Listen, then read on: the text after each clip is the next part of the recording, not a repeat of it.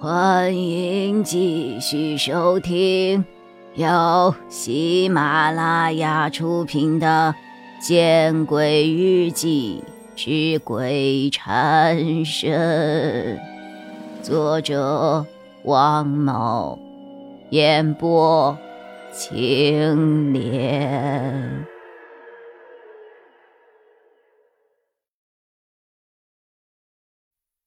当我醒来的时候。天蒙蒙亮，王凯正一脸焦急的蹲在我的身边，嘴里叼着一根烟。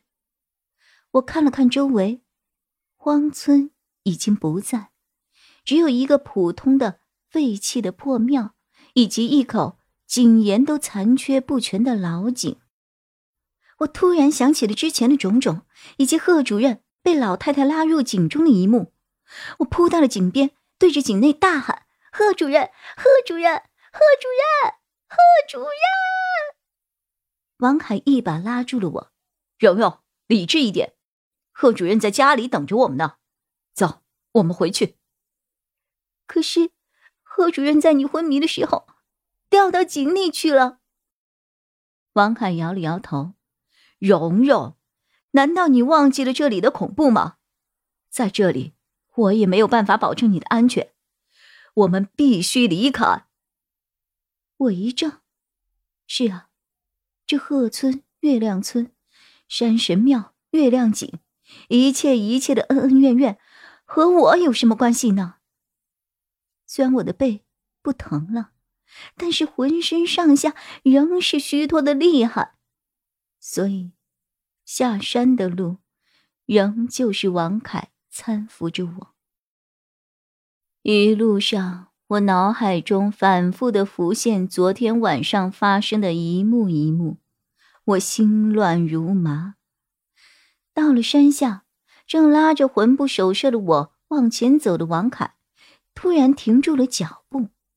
我还没有反应过来的时候，王凯的口中便发出了惊讶无比的声音：“师傅，您怎么来了？”我闻言猛然抬头，却见一个身穿灰色袈裟的老年和尚，正对着我们笑。不是和尚师傅，又是谁呀？傻小子，我不来，怕你危险呐。王凯红了眼眶，我很能理解王凯的心情。和尚师傅的年纪已经很大了。为了王凯，却用了短短的半天时间，不远千里赶到这儿。师傅，这山上的怨灵恨意太重了，您给我的九界佛珠也断了。和尚师傅用手转动了手上的佛珠，目光却投向了我。阿弥陀佛，事情。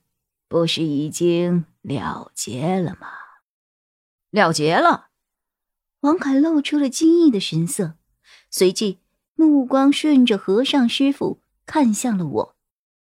应应应该了结了吧？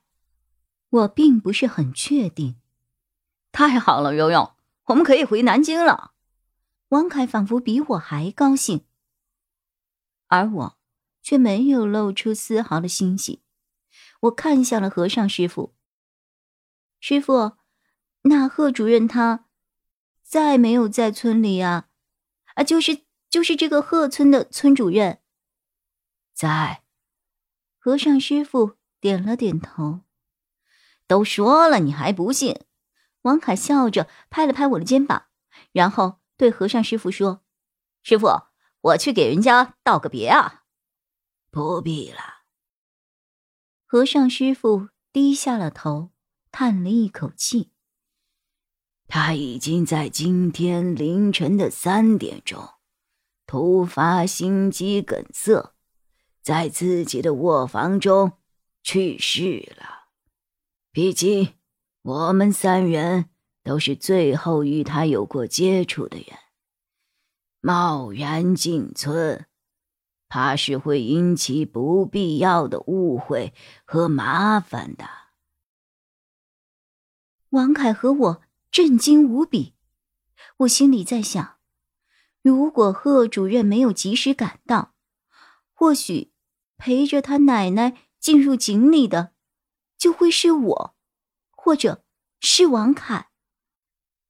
师傅，离开吧，有些事情还是不为人知的好，否则会引出更大的乱子。阿弥陀佛，既然怨气都散了，没有必要再生出新的是非了。于是，王凯开着车，载着我和和尚师傅往 M 市市区行驶。和尚师傅坐在副驾座的位置，而我独自坐在后排。王凯和我各有心思，所以一路上车内都很安静，没人说话。不知从何时起，原本晕车晕得厉害的我，已经习惯坐长途车了。看着窗外的盘山路，就是这样的一座座山，阻隔了文明礼法，传承了陋习偏见。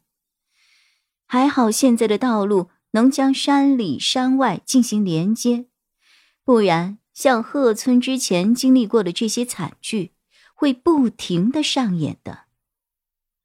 车在 M 市城区的一个加油站停了下来。师傅，好久没有出来了，一块儿玩玩吧。我一把老骨头了，还有什么好玩的呀？那好，我们一起回南京。